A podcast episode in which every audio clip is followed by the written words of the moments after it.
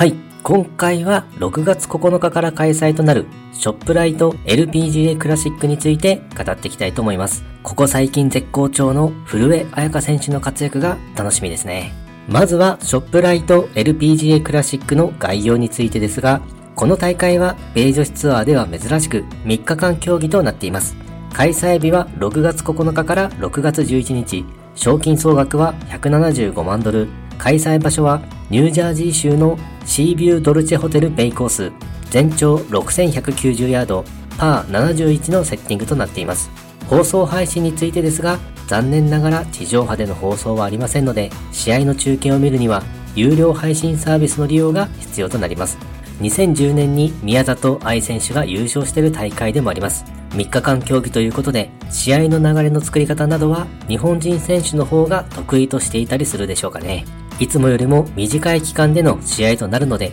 初日から活躍をしていってほしいですね。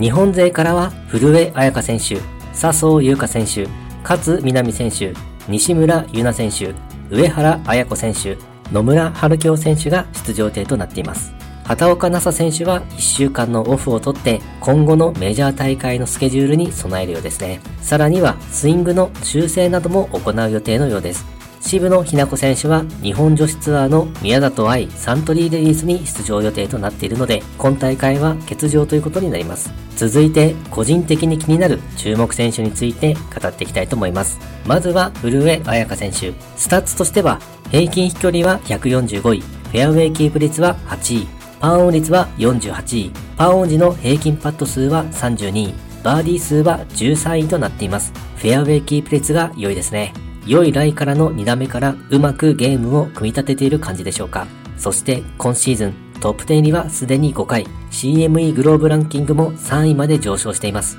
直近3試合ではトップ10入りが続いています。JM イーグル LA 選手権では4位、LPGA マッチプレイでは2位、みずほアメリカオープンでは4位という成績です。小柄な選手ながらも安定したゴルフで常に上位で活躍をしている印象です。今大会は3日間競技と日本人選手であれば馴染みのある期間となっているので、今回も上位での活躍に期待ですね。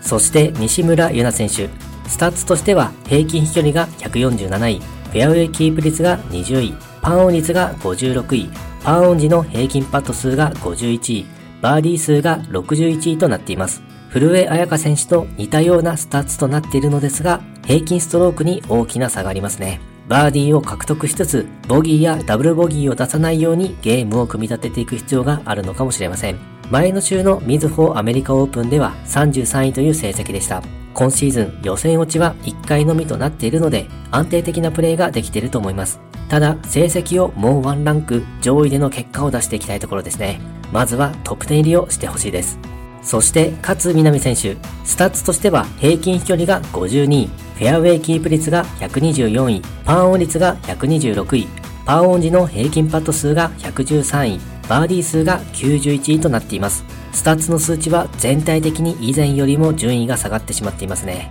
直近の2試合で連続しての予選落ちとなっていますし、ここ最近調子が低迷している感じでしょうか。ただ、ディオインプラント LA オープンでは7位とトップ10入りできる爆発力もあるので、今大会ではなんとか上位での活躍をしていってほしいですね。はい、今回はショップライト LPGA クラシックについての概要や事前情報、そして注目選手について語ってみました。今回もゴルフの話がたくさんできて大満足です。それではまた。